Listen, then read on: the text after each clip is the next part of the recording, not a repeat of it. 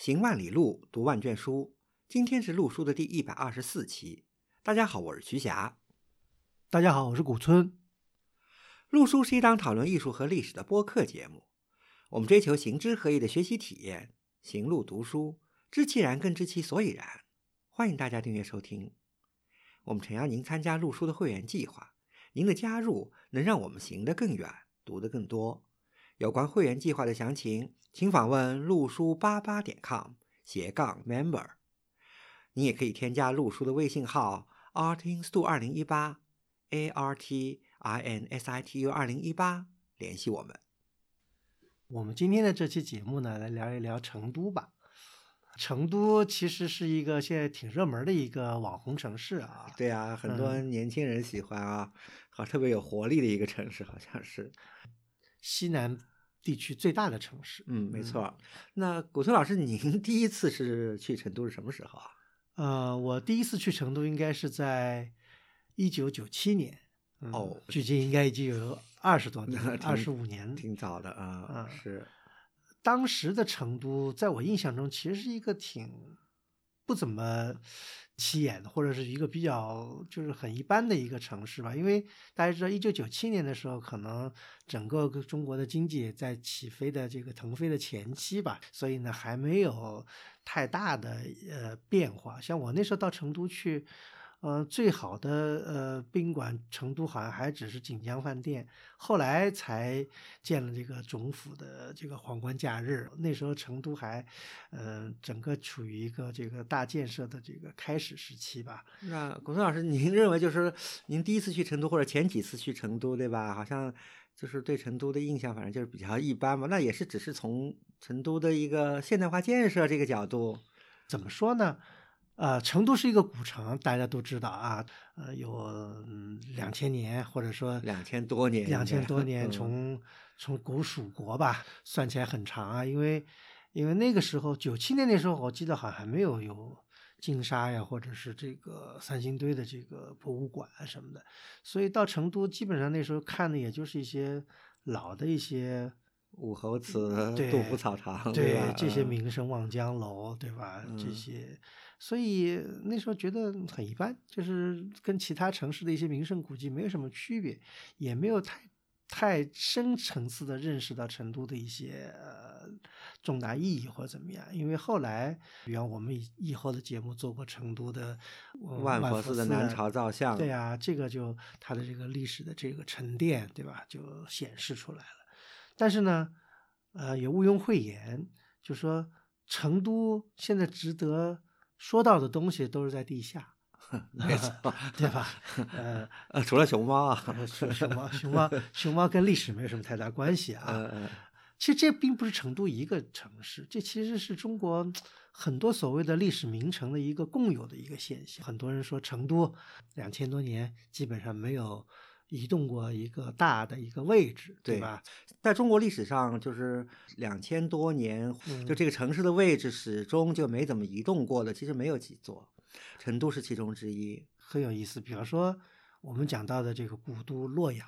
那洛阳就是虽然都叫历史上都叫洛阳，但是大家也知道，这个汉代的洛阳，嗯，跟魏晋的洛阳，对吧？跟唐代的洛阳，跟明清的洛阳。那都基本上不在一个地理位置的一个概念上。是啊，长安也是这样的，对吧？对。西周时期的镐京，呃，跟这个咸阳，到汉代的这个长安，对吧？隋代的大兴，到唐代的长安，那基本上也不是在同一个位置。对，嗯，北京其实也是这样的，元大都跟京中都有一定的重叠，但不完全是在一个。位置，嗯，没错，但是好像这种位置不太移动的这个重要城市，你看成都肯定是一个，对吧？嗯，今天还能想到的，比如说像呃广州、长沙也是一个，还有就是一个你的老家苏州，对对对，苏州基本上两千多年，五百多年，因为它因为有水网的原因，嗯嗯，所以基本上它不能够大的这个变化，对对。那么成都实际上也是呃一个非常有意思的，就是说它的。地层负压是一直在同一个地区最下面，可能是呃春秋或者两汉，完了一点点一点点。这个咱们去那个成都博物馆有很好的这个诠释，嗯甚至于包括在修成都博物馆的时候，居然还在这个基址挖了一个它石犀牛吧，嗯嗯嗯。但是话说回来，就是说，相比另外一个西方的罗马，也是两千多年在一个地方没有变过来说，我们今天看成都，嗯、在地面上的确是，呃，所看到的东西非常的有限了。嗯，基本上是一座全新的城市啊。嗯，如果今天如果就大家如果不明就里去，一个外国人如果到成都去，你跟他说成都是一个两千多年历史的城市，可以追溯到跟古罗马一样的历史悠久，它更早，对 因为如果从新沙古国算起，对吧？，对。博物馆还在，你可以到看看地下发掘出来的东西。嗯，但是呢，我总认为呢，这个历史啊，在国家的很多城市里面都已经被浓缩到了博物馆去，是一件好事情，但 也也不尽然，因为我觉得，如果我们只是在博物馆来了解一个城市的历史的话，这总是有些片面，更有些欠缺。所以嗯今天我们这期节目也想聊一聊成都。那么我们不聊的就是脱离开博物馆，我们走在成都的今天的大街小巷，我们还能够读到成都的什么历史不能？这是我觉得嗯今天我们想聊的一个话题吧。好像成都的近代史啊，还是可以从城市的整个的这个面貌上，还能够找到一点儿遗迹。对，这里面呢，我们先要厘清一下什么是近代史。嗯因为嗯，按照这个我们四九年以后的这个叙事逻辑啊，当然大家都知道，近代史是一八四零年鸦片战争开始揭开了中国近代史的序幕，到什么什么时候开始现代史啊？到四九年或怎么样？如果咱们是一种诠释啊。对，这嗯只是一种官方的主流的诠释吧，应该这么说。那么，但是呢，并不是唯一的诠释。有一些历史学家，如果我们放开自己的思路跟眼界，看看别的人怎么写的呢？就说有一派人认为呢，其实中国的近代史是应该从从明末清初开始，就是明代末年，就是十十七十七世纪上半叶。为什么这么说呢？因为大家知道，这是伴随着当时的这个整个世界形势的发展，因为大航海时代的到来，这个给中国也是带来了不可小觑的影响。嗯，但至少从古代史一直到十七世纪，中国自处的这个整个的这个环境啊，好像还是一个用英文说好像 self-contained，就是自成一体的这么一个自洽的对自洽的这么一个但这种环境，嗯，对这个自洽，很多学者认为是不是被大航海时代打破了？为什么呢？因为大航海时代的有一个特征就是传教士的出现，好像这个传教士从西方来到东方的话，就是在明代中后期开始。嗯最有名的这利玛窦大家都知道，不仅给中国带来的是一种新的一种西方宗教，其实也给中国当时的知识阶层带来一个新的一个知识窗口，跟一个全新的一个对世界的认知。嗯，但我觉得传教士的出现只是一种现象了，实质还是因为刚才古村老师提到的大航海时代，把整个世界的原来被相对割裂的各个局部给它更紧密的联系在一起了。对所以中国的这个整个环境，从自洽的到要去跟别人被迫的打开门户，要去跟别人交往，其实。以后讲一八四零年代这个鸦片战争，我们被迫打开大门，这个逻辑也是近似的。因为实际上也是全球化的一种表现吧，我觉得，只不过每一次全球化都是跟随着技术的进步，通讯手段也好，交通手段也好的进步，所以很多呃不能说很多，所以有些历史学者，比方说呃以前山东大学的教授叫郑鹤生先生，还有呢，比方说呃台湾的呃历史学家郭廷乙先生，甚至包括侯外庐先生，都有这样类似的观点，就认为呢。中国的近代史的开端不能够以鸦片战争这一个事件或者一八四零年为这个节点，这个事情的发展是慢慢进行的，并不是一个突然到来的一个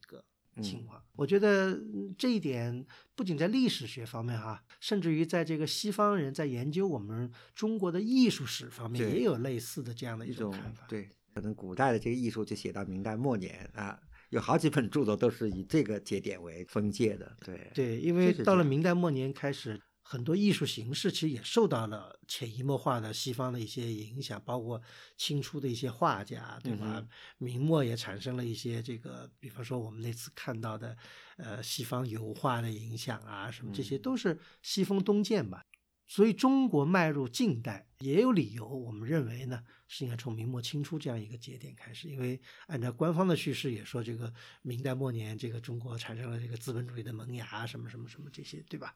我们之所以讲这些呢，是想跟我们阅读成都或者理解成都的历史呢，是勾连在一起。为什么呢？因为明末清初正好对于成都以及对于整个四川盆地来说，是一个非常重要的一个节点。嗯大家知道，自古四川是一个非常富庶繁华的地方，但是，但是为什么我们今天在成都平原附近或者看不到太多明以前的一些遗迹呢？啊，它就是因为明末清初的这样一个影响，造成了今天的这样一个情况。这个事情，如果大家熟悉历史的话，都知道，那明末清初张献忠在四川的一个问题，嗯啊，包括和后来这个呃清人入川的这样一个历史事件，整个在一起，明末清初的一个大混乱的一个局面，给四川成都平原造成了非常非常大的一个影响。那这个影响呢，其实是我们今天阅读成都的一个起点吧。那么张献忠在明末清初的时候，呃，以四川为根据地了，进行了一这个很多的活动。大家都知道张献忠屠川，那这个事情仁者见仁，智者见智，有很多嗯历史学家有不同的见解。但是有一点，没有人是否认的，就是说张献忠对四川、对成都带来的这个变化，可能是历史上可能是最大的。嗯呃，还可以比较，就是在呃宋末宋末宋末元初，嗯呃四川所遭受的另外一次浩劫。我们讲过四川的窖藏，对吧？对宋代的窖藏很多，所以四川呢也有点倒霉。想想啊，四川在这个唐末的时候是非常 lucky，皇帝都逃到四川来躲这个灾难。从唐末到两宋是四川最好的 一段时间。，对，甚至包括我们所讲的开宝藏为什么在四川印行，就是因为四川那时候是非常呃有幸躲过了这个唐末的大混乱嘛。，对，这里面呢，我们要讲的就是四川啊，在明末清初的时候，有出现了两个外来的传教士，非常重要。这两个人呢，我们想呃说一说，就一个呢叫安文斯，一个叫利类斯。利类斯跟安文斯两个人都是西方的，就是耶稣会的传教士。安文斯呢是葡萄牙人，是在这个明代崇祯十三年，就一六四零年来中国传教。完了，先呢是到了东南沿海的杭州，后来呢又到了四川。到四川呢，跟另外一个意大利传教士就是这利类斯。利类斯呢是意大利的传教士，而且这个人呢是意大利西西里岛人，而且还是当地的一个贵族出身。他呢比这个安文斯呢来中国早了五年，一六三五年到的这个中国。一开始呢，这些传教士都从澳门完了再就渗透到这个中国内地。后来呢，都是通过关系的两个人就到了成都，在成都呢进行传教，还有了教堂，也有了这个当地的一些一些这个信徒吧信基本群众有基本群众。嗯嗯当然没多久，到了一六四四年，张献忠攻克了这个成都，那么他们呢就被张献忠俘虏了，被张献忠所驱使吧。好像说是因为这这些西方传教士他们天文学知识比较好，对所以张献忠也用他们做一些这个历法上的这种计算呀什么的，就是对 跟那个清朝人用他们一样的思，个意思对，而且他们又会修一些各种各样的什么望远镜啊、什么钟表啊、什么这些，这个中国人当时觉得有点好小玩意儿吧，这些。嗯所以呢，张献忠这个人呢，就对他们呢，呃，进行这个这个限制利用，就这样的一个情况。所以呢，他们呢跟着张献忠，目睹了张献忠的兴起跟衰败。嗯在张献忠的时候，得待了两三年的时间。后来张献忠呃被这个清军打死以后呢，他们又被清军的对嗯豪格给俘虏了，又把他们呢给带到了北京。当时北京有别的传教士，像南怀仁啊、汤若望啊什么这些，嗯他们呢又汇合在一起。这两个传教士一个很大的在北京的一个作为是什么呢？就是创建了北京今天王府井的东堂。就王府井东堂最早是这两个传教士创建的。建起来的，对哦那也不容易啊，能够能够从这个等于是虎口脱险了，对对最后还在北京继续他们的这个传教事业。嗯，，对，而且他们的墓碑现在还留着，因为他们后来都被葬在了那个就是腾空栅了，就是马尾沟的那个就是传教哦士的那个那个坟墓、嗯墓地什么的。对，所以这两位传教士呢，在中国的耶稣会传教士里面呢，还是地位比较重要的。而他们呢，也写了很多相关中国的一些著作，虽然这些著作有的已经遗失了，但是呢，有些信息呢，还是被辗转的保留了下来。那么后来在上个世纪，另外一个传教士在整理他们的文章的时候呢，把这些他们的一些一些这个笔记啊什么都摘录了下来，嗯摘录下来呢，放在另外一本书里出版。这本书呢，中文呢叫《圣教入川记》。圣教大家就指的他们的天主教了，呃，进入四川的一个历史。这里面的很大的篇幅呢，就讲了他们在张献忠手下的一些经历。这些经历呢，可以佐证当时中国人的一些历史笔记来看，就是来互相佐证啊。因为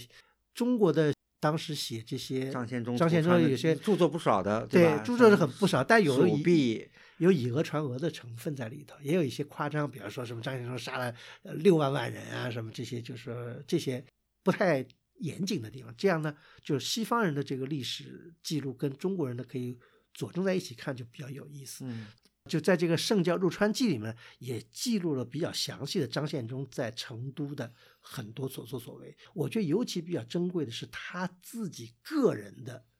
一些记录。嗯，而不是说只是一些呃道听途途说说，对就类似于有点像这个《扬州十日》里面那个哦，那个逃出来的那个人，对对他写的一些他关于他自己的家庭的一些经历，因为在《圣教入川记》里面讲到，就是说当时张献忠在这个成都的这个东门跟南门外设立沙沙场要杀人，他们两个传教士。都是亲历在城门上看见事情的发生，而且这两个传教士，当然他们自己说是对张献忠进行了劝阻，但是没有效果，而且他们传教士还力所能及的替这个临死的人做了临终的这个祷告啊，什么这些，还讲到了什么？就讲到张献忠怎么样，呃，就说来杀他们教堂的人，因为他们教堂本来是得到一些特别的保护，嗯呃，里面有什么仆役啊，什么是是是张献忠说是可以不杀什么的，后来但是一步步怎么样，也这些人也后来沦落为张献忠刀下之鬼，嗯这个他们写的是第一手的亲身经历，嗯，所以这个还是比较可信，而且呢，从这个客观的描述能看出当时的普通的这个情况到底是怎么样。所以大家有兴趣呢，可以来看，文字不长，呃，写的还是呃让人觉得还是挺有真实感的。联系到我们今天成都能看到的这个《史记》，跟他们有什么契合之处呢？嗯这里面就讲到，就大家今天来成都，成都的去就四川博物院在西边嘛，对吧？对离四川博物院很近的地方有一个成都的名胜，嗯，就青羊宫了，对对吧 青羊宫在成都还有一个区叫青羊区嘞，青羊宫是成都的一个名胜，因为这是个道观，道观对唐代就很有名，那时候熹就宗那时候好像还在青羊宫这个驻跸过，对吧？对，那是西南第一丛林什么的。嗯，那今天来去成都青羊宫也是一个大的一个名嗯胜，规模还不小啊，好几路，对好几进，对吧？嗯，虽然建筑呢，当然今天所看到的建筑甚至都不如清初，都是这个都是光绪时候的对房子晚清晚期的房子，本身从古建角度来说，呃，乏善可陈，但是它作为一个历史的见证是非常重要，因为这个地址我相信应该是没有变过的。嗯那么发生了什么事情呢？就张献忠在占领成都的第二年，曾经来了一次开科取士，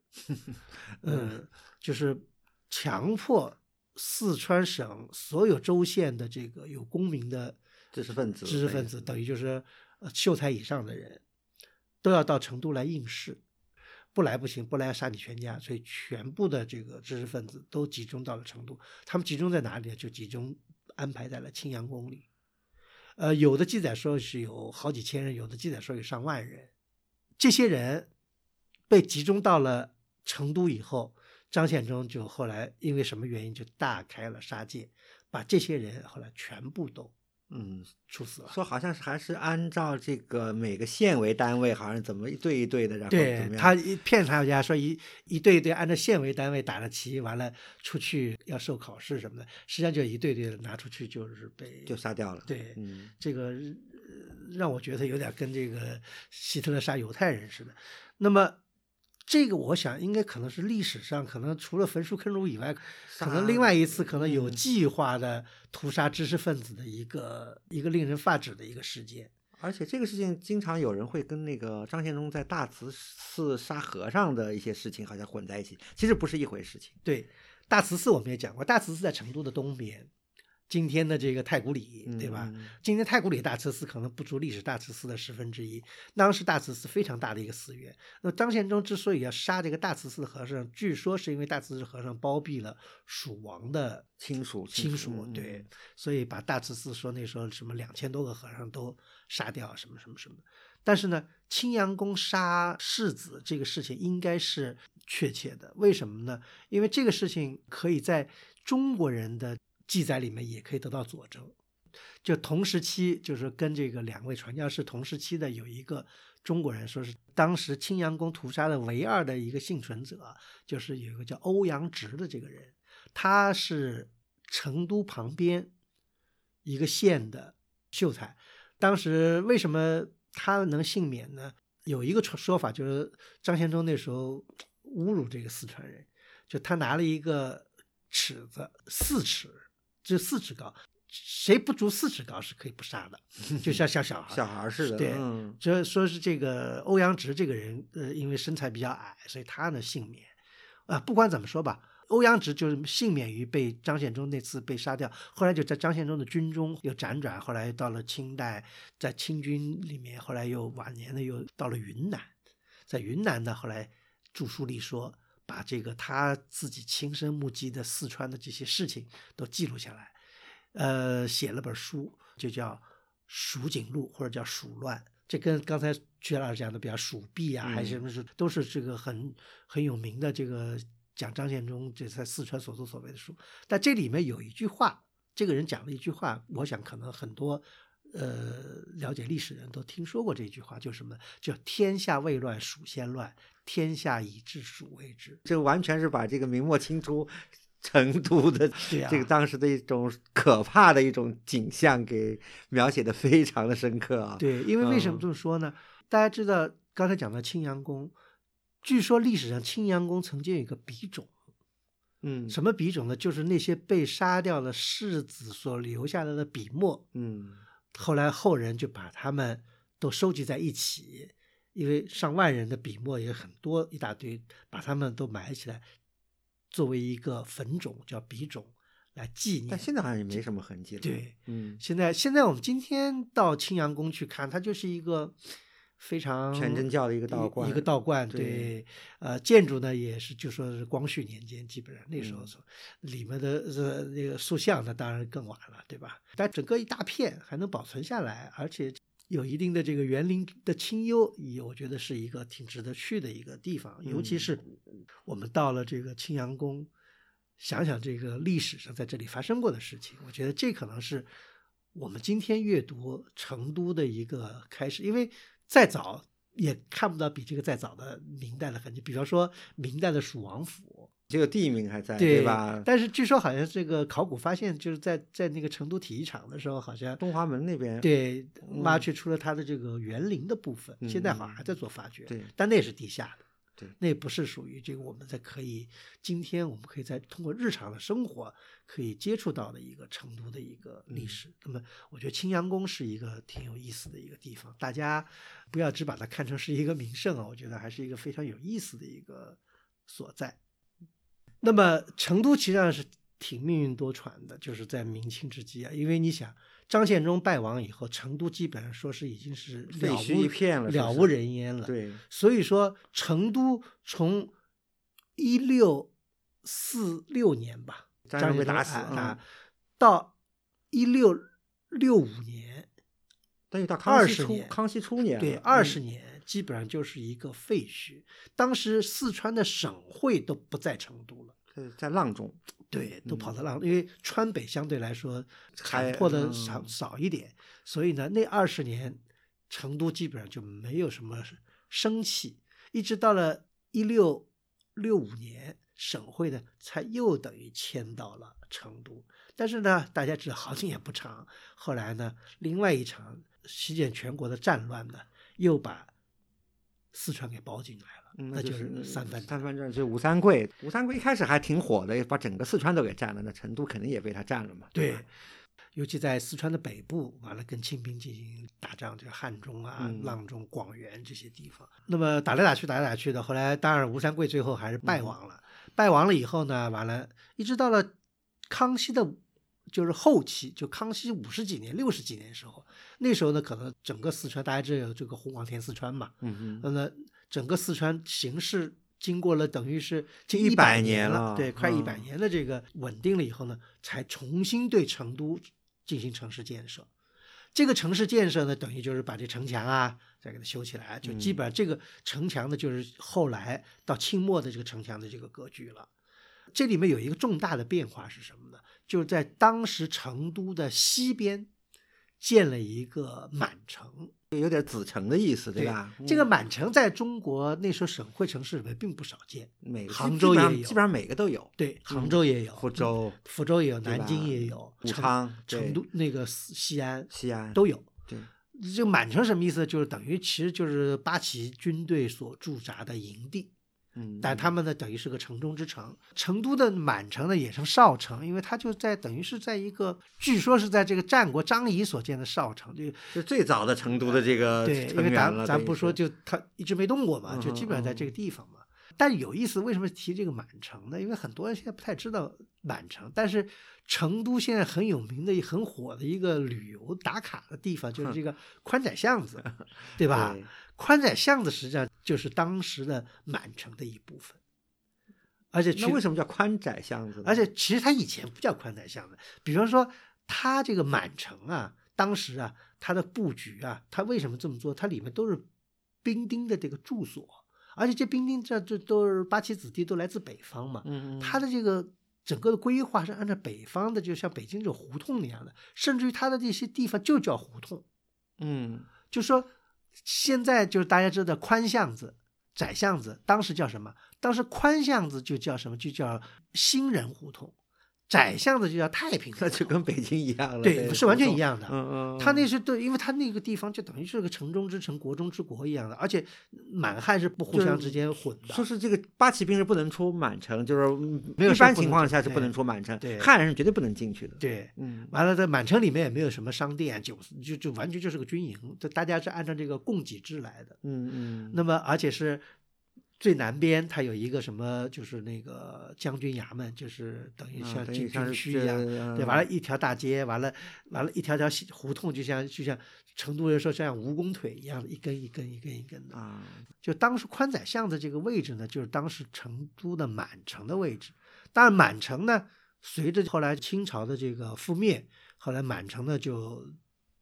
等于就消失了。消失以后呢，满汉就混居，混居以后呢，当时成都人呢就这个市政府呢就觉得叫胡同不好，不符合当地的这个习惯，后来就把它改成叫巷子。嗯，完了，宽巷子呢，因为它这个比较宽，所以叫宽巷子；那巷子比较窄，那就窄巷子。所以现在宽窄巷子现在呢，成了一个大家的一个网红打卡地。但是大家估计可能知道这些巷子以前就是叫胡同叫的胡同的，可能很嗯少，很少人。对，所以这是挺有意思的一个事情。所以这个呢，也是等于我们今天如果阅读成都的一个很有趣的一个地方，因为哎因为这个当时啊说是兵丁胡同啊有三十几条。嗯，那现在可现在好像没有那么没有那么多，因为经过了城市改造啊什么，而且民国开始了以后，这个满汉之间混居，完了很多人买了房子，改造了这个，所以格局有比较大的变化。其实也都不是满汉混居，因为辛亥革命当时就是，尤其成都这个保路运动以后嘛，满人可能就整个就不是给李宋出境嘛，对吧？呃，对，有，因为因为一个呢，满满人就是也经济上也不好了，就是也活不下去了，因为以前都是靠嗯，靠靠政府供给配给的，对吧？？对，后来可能就搬家了，或者走了，或者怎么样。所以这个成都的满城很有意思，就是在于它的这个历史上的这个故事啊。我们今天呢，虽然看不见满城的这个这个结成员了成员对，但是呢，宽窄巷子可以看看。还有一个呢，就是满城最南边，就今天叫人民公园的地方，原来呢就是在清朝晚期的时候呢，就把它改成少城公园。因为当时的成都将军啊，就叫玉坤，嗯他呢那时候就感觉到成齐人已经生活难以为继了，所以他呢就把这个满城南面这最南边这个空地啊，就等于把它划出来，就变成了一个公园。嗯公园以后呢，完了这些旗人呢可以嗯收点门票，也可以有点收入，就啊变成这样一个地方。辛亥光复以后呢，这个地方就改成了一个公园。就是现在人民公园哎，改成后来叫人民公园。那这里面最有名的还是里面有一座这个为了纪念这个辛亥保路运动建的一个纪念碑，这个我们待会儿再讲，也是一个历史的一个等于重要的在成都的近代史上的一个重要的一个事件，而对且有全国影响，对对吧？其实呢，保路运动大家都知道，对吧？这个其实我觉得是跟中国的近代史的发展是密切相关的，而且从某种意义上说，没有成都的保路运动，也不会有辛亥革命。嗯，至少不会在那那十月份发生吧？有可能应该这么对，说，因为吧？因为先是这个成都有了保路运动，那么保路运动以后，完了吸引了这个清军的兵力，对吧？端也也把端方等于送了命在这个，对吧？这这连锁反应，等于在武昌空虚了，然后武昌对，对是。那保路运动这事情我们就不讲了，但保路运动有一个历史遗迹，我们今天成都还是可以去看一看的。是什么呢？大家知道，今天比方说大家到成都都去看看什么春熙路啊、太古里啊这些地方，但其实呢，保路运动很重要的一个地方就是它发生地就是今天在春熙路南边都院街，就是今天省省政府对，就省政府那地儿，省对吧？省政府的前面，因为成都的这个省政府实际上就原来的这个四川总督府嗯的位置。嗯那当时呢，就赵尔就丰在那赵尔丰就在那里，就是屠杀了这个这个保路运动请愿的那些人对，发生了惨案。呃，今天来看呢，这是一条非常小街道，安安静静的，甚至可能特殊的人员比行人可能还多的一个地方。嗯嗯但是大家可以想象到，这个看似风轻云淡的一条小街，曾经是在中国是非常重要的一个历史事件的一个嗯发祥地。赵尔丰对这个保路运动当时还挺狠的，但是他也把自己送上了这个不归路，等于是对，赵尔丰当时为了镇压保路运动吧，诱捕了保路运动的一些领袖罗俊啊、蒲殿成啊这些人。本来赵尔丰是想把这些人快捕快杀，但是呢，他呢必须要征求当时的这个成都将军。成都将军实际上就是相当于这个军区司令员这样一个角色，他掌握了兵兵权的。嗯就是玉坤，就最后一代成都将军。但最后一代成都将军，这个虽然他是满人，但他的思想比赵尔丰要开明，他就坚决不同意杀这些保路运动的领袖，所以赵尔丰就没有敢杀这些人。但是赵尔丰还是杀了很多老百姓。但不管怎么说呢，四川后来的辛亥革命呢，是属于呃和平解放和平转权的。嗯就这里面跟玉坤有很大关系。玉坤后来就就说我们就不打了，嗯呃，因为大家如果知道这个同样这个时期，在别的一些城市，比方在福州。嗯，在在西西安就嗯那出现了什么样的情况？对这个我们这儿就不细讲，但是是非常血淋淋的。嗯呃，所以玉坤呢，应该说对成都也是立了功的，所以后来呢，他们就被他就被李松出境了。嗯嗯这个整个的这个等于带着八旗兵就走了，等于是对整个这个地区就就成都就辛亥革命是和平解放，但是赵尔丰呢有点这个。不识呃时务不真是对他嗯后来有有什么兵变啊什么这些，后来赵尔丰呢还是被这个革命党人呢后来被杀掉了。嗯，还有一张老照片啊，好像对嗯吧？对嗯所以赵尔丰是一个，我觉得是一个历史的一个悲剧。虽然他其实上是一个非常有能力的一个，也算是晚清的一个能臣，就跟端方一样，端方也算是晚清的，应该是一个能力，对吧？结果没想到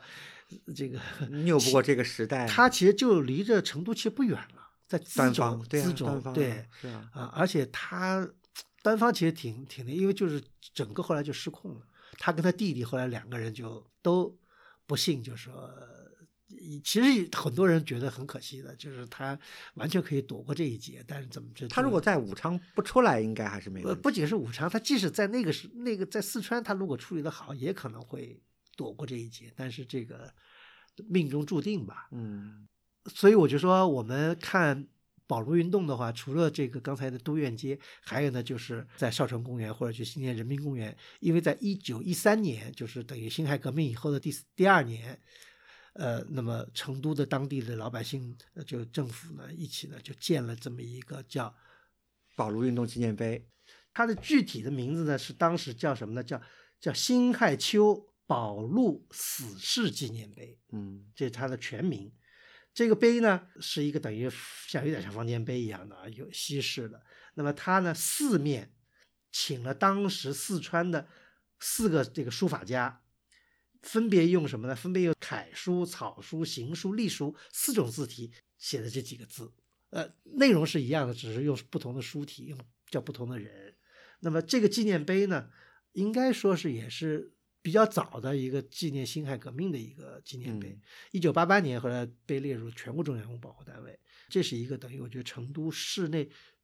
最重要的一个近代史的近代史的遗史遗迹。对，没错。所以我觉得今天去成都的人，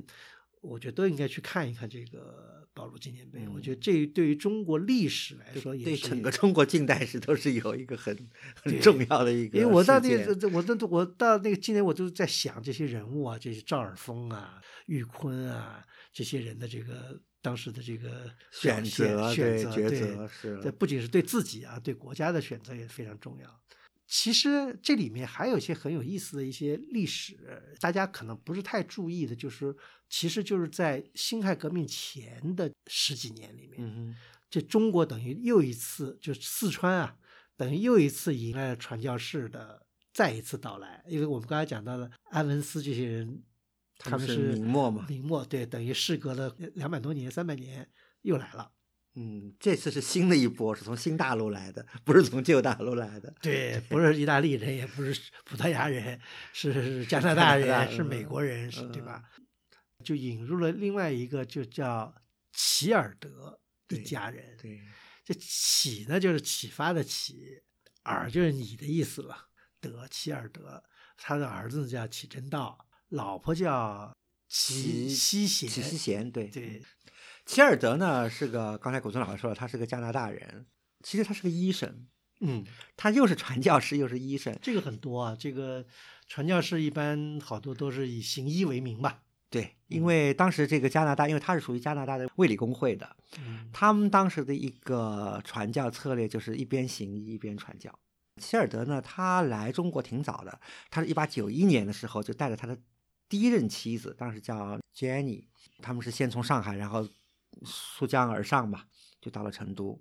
一八九二年到成都呢，当时呢，他的妻子呢就染了霍乱，嗯就就病逝了。等于齐尔德呢，一个人跟另外几位加拿大也是卫理公会的这个传教士啊，就就那个策略嘛，就是开了一个福音医院。这福音医院开在哪儿呢？其实也是今天我们讲阅读成都啊，也推荐大家去看一看的一条小马路——四圣祠街嘛，对。北街。四圣四圣祠街呢，实际上就当时成都东门内的一条街道。当时齐尔德他们的教团呢，等于就是问当地人租了菜地什么的，对，当时等于买了块地，啊对对，建了个小 chapel 嘛，建了了个小对小教堂，完了呢，又建了个小医院，就在后面就建了一个小的福音医院。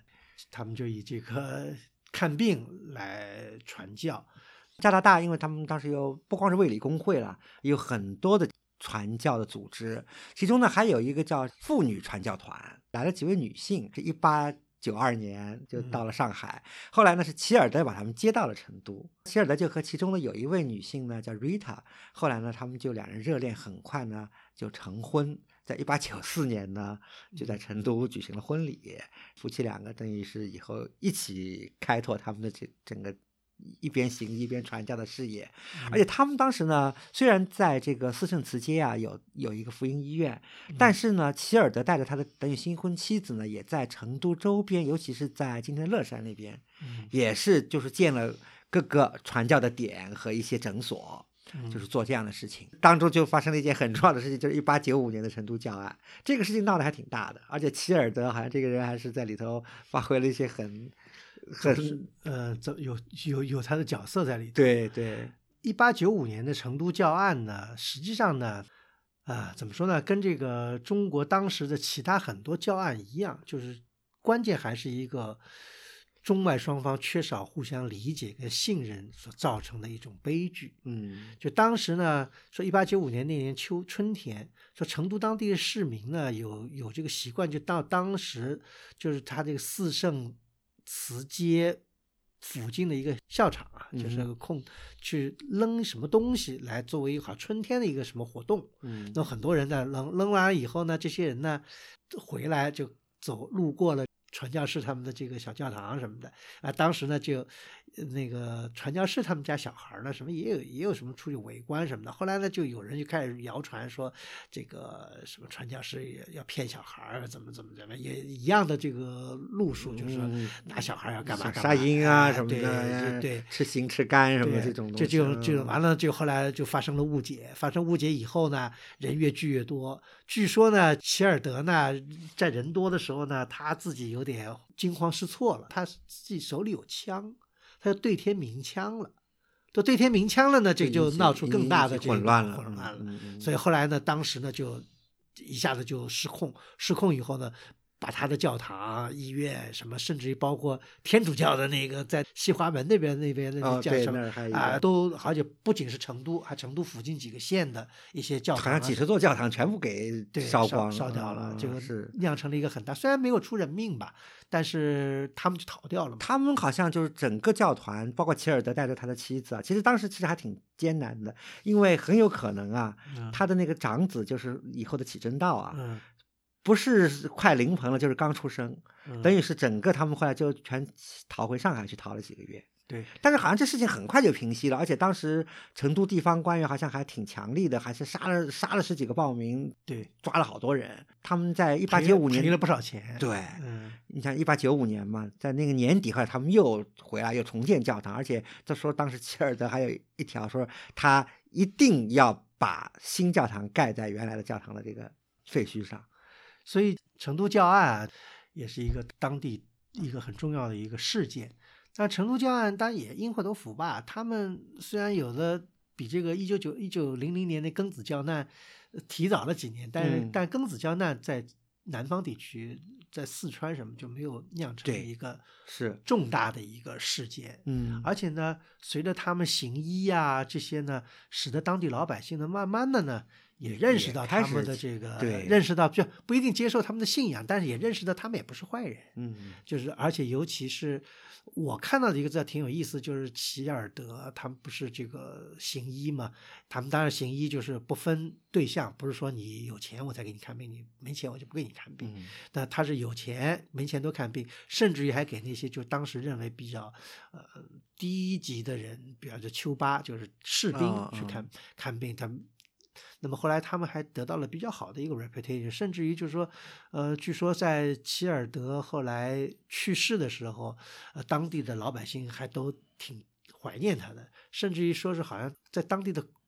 文庙里面给这个齐尔德 呃开了个这个公祭大会之类的，这个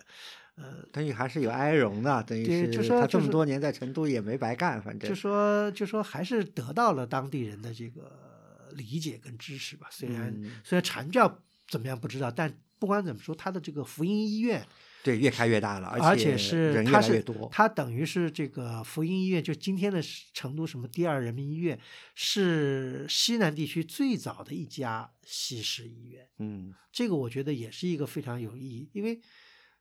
不管怎么说，这个西西方的医学给中国还是带来了很多的好处，对吧？嗯，刚才古总老师还提到了这个庚子啊，庚子以后就基本上全国也没有什么教难了啊，嗯基本上就是整个这个事情就已经在全国范围内等于解决了。而且呢，我觉得庚子后来就是一九零零年以后，一个更大的是对人的观念上的一个改变和冲击。其实这个事情在成都也挺明显的。我还专门看了齐尔德当时发表在他们那个就传教士刊物，就是给，因为他们传教士经常要写一些东西寄回国内去印刷出版，也可以争取更多的国内就是加拿大呀和北美的那些教众的支持来支持他们的事业嘛，所以他们会经常写一些他们所在的这个地区，比如说成都的一些新人新事啊。其中切尔德就写了一个，就说零二年当时来了一个新的四川总督，嗯，然后用了一个有就是新思想的一个年轻人，好像姓周，对吧？这个四川总督呢，就是很有名的一个晚清的能力，叫陈春轩。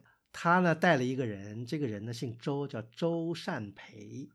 周善培这个人挺有意思的，他呢祖籍是个浙江人，哦，但是他自己生在四川的。嗯嗯后来呢，他又认识了谭嗣同啊这些人，就是他等于也是维新派。后来在一八九九年就就是戊戌以后呢，他也东渡日本，嗯，完了那就等于跟梁启超他们都哎差不多，对，嗯也是维新党啊。后来呢，他得受到陈春轩的赏识以后呢，周善培这个人呢出任了这成都的警察传习所总办，等于四川的第一批警察组织起来的，而且他据说那时候他就开始剪辫子了。哦，那你想想看，那还是在辛亥前十年啊，对呀、所以他是一个很新派的人物，而且他不仅是等于是这个搞警察什么的，他呢也搞了劝业场、新实业，包括就是成都很有名的，比方说那春熙路啊那些这些一些这个商业设施的建设呀，等于都是那商一时期对搞出来的，所以嗯这个都是等于是成都新政。对，因为齐尔德在他那文章里特别提到说是原来因为中国那个传统的马路啊是没有路灯的嘛，嗯，说就是这个周周先生啊，说是搞路灯，怎么把灯杆竖起来，然后里头点的，但是一开始是油灯嘛，嗯对吧？后来还说就规定大家这个扔垃圾要有规定，不能随便扔垃圾了。嗯然后你垃圾就是每天早上要从家里出来，然后由政府统一派人来收，怎么样的？就等于整个的这个社会的城市的这种公共事业，哎，就开始是的，搞起来了对的啊。专门有一个美国学者啊，还写了本书。这个美国学者呢叫斯昆伦，斯昆仑这个人呢写了本书，就讲这个成都新政的，其中呢也对这个周善培啊也大加赞赏，称这个周善培这个人呢是成都的这儒家治国论者。啊因为他真的很前卫，因为在主要的省会城市里这么搞的，成都市真是开先河的，北京都没有到这个对份儿上呀。嗯，所以说，呃，反正我觉得这个周善培这个人挺有意思的，大家如果有兴趣呢，可以再去看看他的，因为他一直还活到建国以后了。哦，是吗？嗯嗯，那挺有意思的。对，那么我们其实再回过来，还在讲这个启真道一家啊，启真道他们对成都的贡献呢，不仅是刚才讲到的福音医院这一块，嗯其实，在成都，大家都知道一个现代文明的一个很重要的一个产物，就是成都后来在华西坝出了一个在中国近代的教育史上也好，这个呃卫生史上也好很有名的一个机构，就是华西协和大学。大学，嗯，对，或者后来叫华西大学，现呃或还华西医院这些的建立，实际上当然也是跟教会有关系，尤其是什么呢？也是在这个呃成都开始进行新政了以后，对啊，这些各种各样的教会团体呢，也准备组织。其实华西大学也在一九一零年在成都成立的。这那时候清朝还也在搞新政嘛，他们也在搞建设。这个华西大学、华西协和大学啊，就是整个西南地区最重要的一个嗯高等学府。成都的这个地理位置很重要啊，嗯可以说是这个云贵川这个西南边陲的最重要的一个城市，而且呢，它在一定程度上又是当时进西藏的一个重要门户。当时华西协和大学成立的时候啊，是整个中国就是在武汉以西啊唯一的一所高等学校。嗯，所以意义是非凡的。而且这所学校，呃，可以说是当时的整个师资力量、教育水平，而且它的这个学生成分是来自整个西南四省。那么华西协和大学是由四个主要的这个西方差会组建起来，等于是 Union 嘛联合大学。，对，这里面呢，齐尔德扮演了一个什么角色呢？齐尔德是他华西联合大学里面医学院跟还有这个口口腔学院，就是就是 Dentist，对，就是的创始人，而且还是当时四川中国红十字会的这个主要负责人。后来在四川的好多战乱中，他对救治伤员啊、救死扶伤啊发挥了很重要的一个作用。嗯，所以他对于华西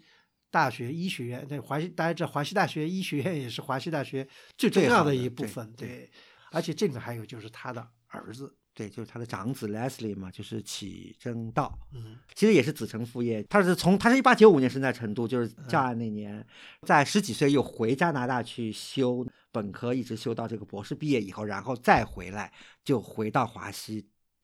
协和大学任教从业。他等于一直干到一九五二年院系调整的时候，嗯才最后离开成都。离开成都，离开大陆，，对但是没有离开中国，后来对呀到香港，对，他是香港大学医学院的这个院长。嗯嗯一直干到退休。齐尔德启真道，其实古松老师你知道吗？以嗯前就是我在若干年前，十来年前，在这个底特律的旧书店啊，嗯买到过一套书，嗯，上面居然留着启真道的 book plate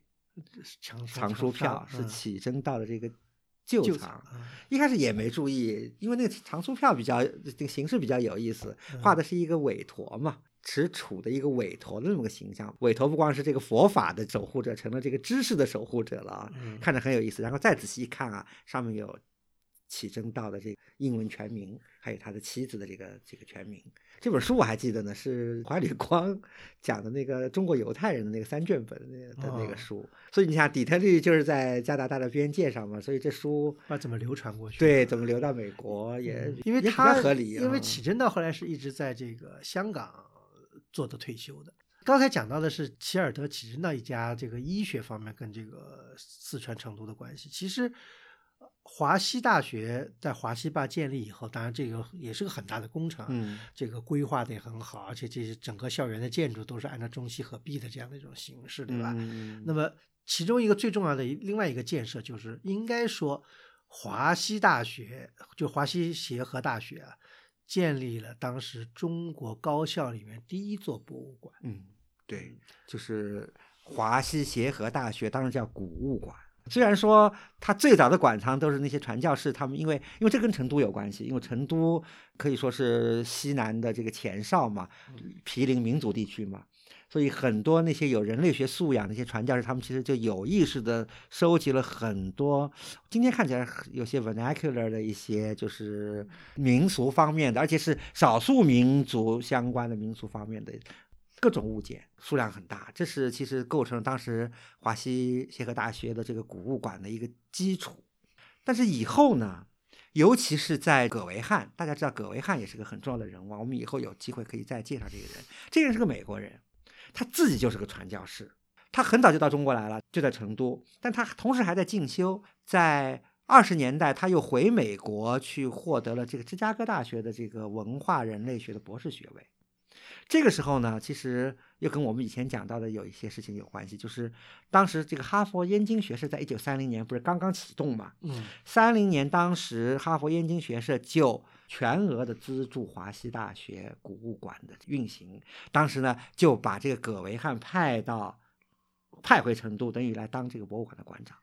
所以就有了这么一个有等于是有博士学位的、有人类学博士学位的这么一个人。然后葛维汉自己呢，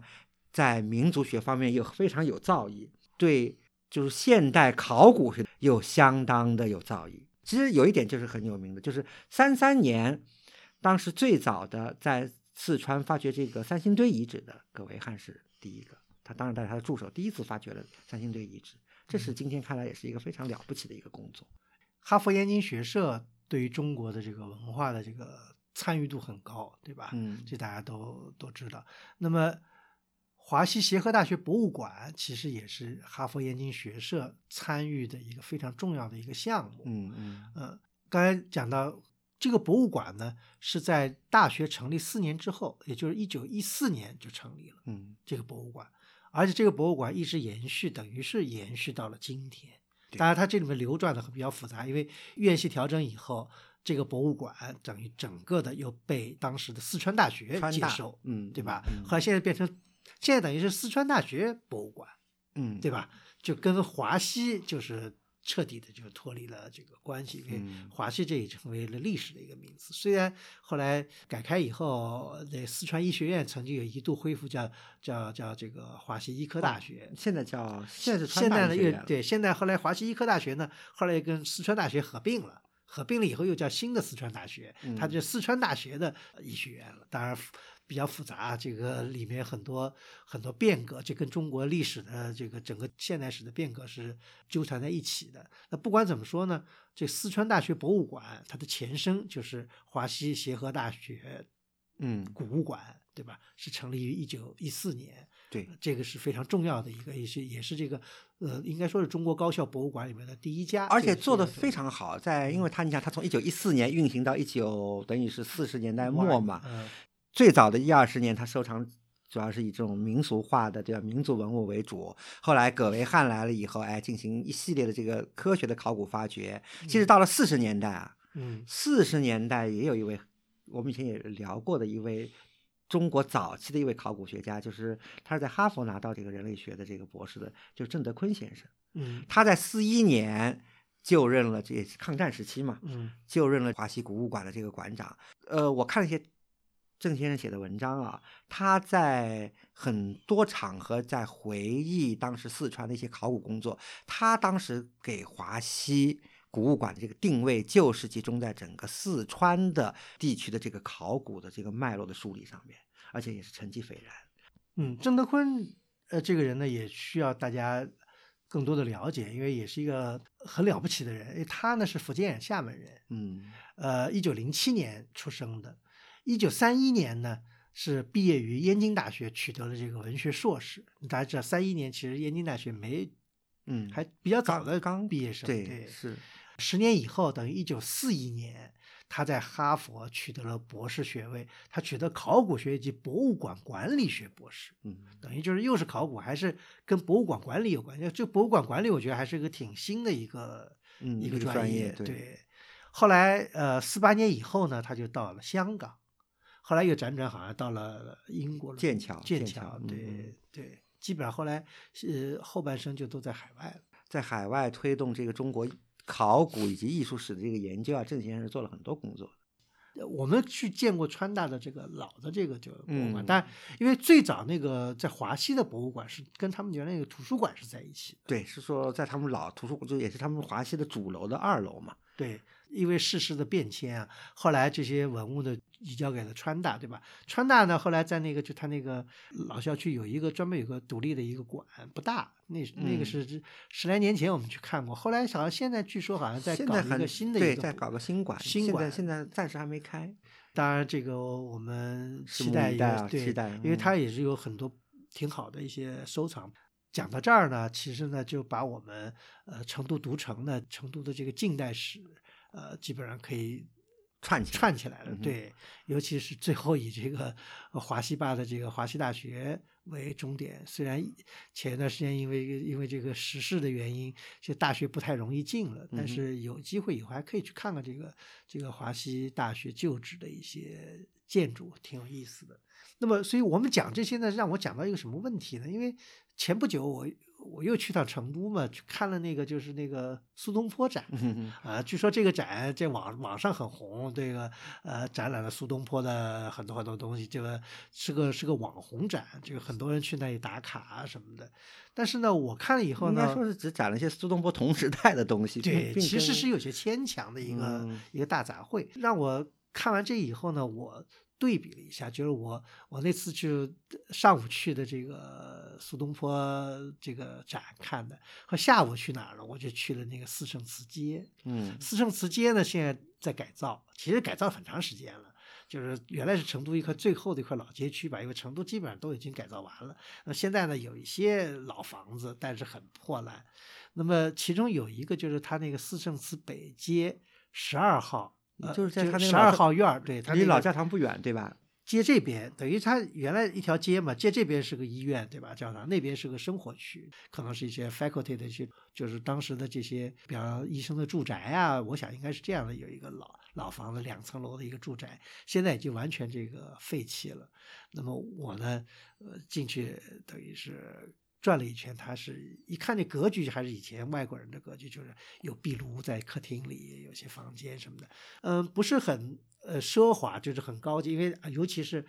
我想有快一百年的历史，房子已经很估很计破旧了，很破旧，尺度也不大。对虽然是个两层楼，对，估计以后会不会被拆掉还是怎么样，搞不清楚。但是呢，能看出里面的一些沧桑，还有一些老主人的一些痕迹，比方它有些隔板啊，有些书橱的影子啊，什么这些，就说我站在这个这个老的这个废弃的这个楼里面想，嗯，大家去认知历史。我觉得不仅应该在博物馆里面看这些这个，比方像苏东坡展这样，我但但我觉得这些展览，它被刻意的进行了一些包装非历史化的一些包装。真正要 touch 到真正的历史，我觉得应该是像我们这样行走在这个浦东街道，去看那些行将很可能是行将消失的建筑，这才能给我们一个真正的与古人神接的意趣，或者是面直面真正历史的一种感觉，而不是在嗯、现在我觉得有过度包装的或过度娱乐化的一些博物馆的展览上。嗯，好的，这期节目就到此结束，感谢大家收听，我们下期再见。